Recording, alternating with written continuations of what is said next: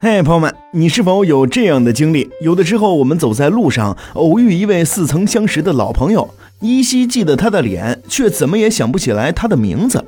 你一定很好奇，记住人脸和名字不是一回事吗？怎么我却只能记得住他的脸，而记不住他的名字呢？这个问题，我们要通过情景设定来具体区分一下。假如你去参加同学会，来的有些是以前的老同学，有的可能素未谋面。这其中啊，有个同学的右眼下方长了一颗痣，于是你的大脑可能会根据这个面部特征来进行识别，最终会得出你到底是认识还是不认识这个右眼下方长了痣的这位同学。在确定是否认识一个人的时候，我们的大脑会做出三个反应。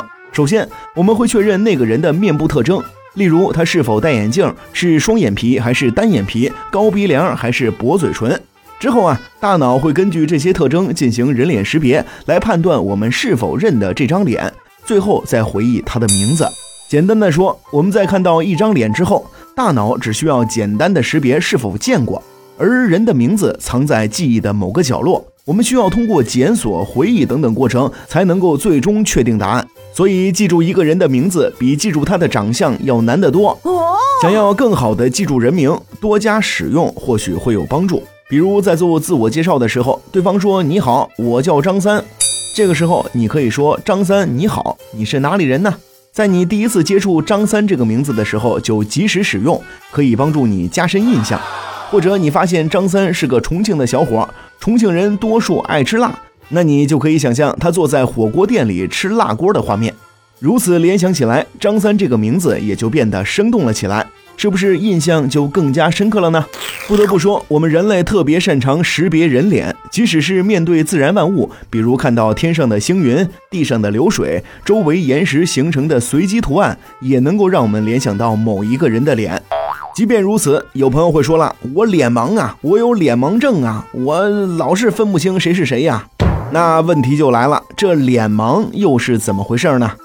这人类的大脑中啊，有专门用于处理面部识别的区域，这片区域受损的人便无法再通过识别人脸来判定与某人是否相识，也就意味着对别人的脸型失去了辨认能力。这一症状被称为脸盲症。科学家曾经做过实验，让脸盲症患者从一堆照片中识别哪些是他们的朋友，哪些是家人，或者哪张照片是自己的。但结果显示，尽管脸盲症患者的视觉、听觉还是正常的，但是他们却很难完成指定的要求。但是在生活中，这也不妨碍他们来交朋友。他们仍然可以通过识别朋友的声音、衣服的颜色、发型等等来判定这个人是不是他的朋友。但若是朋友换了衣服和发型，一言不发从旁边经过，此时朋友对于他们而言，或许与陌生人也没有太大的区别。所以，朋友们。如果你见到了一个久未谋面的朋友时，不妨主动一点，大方的说出“你好，我是谁谁谁，好久不见”，这样可能会让场面显得没有那么尴尬啦。好的。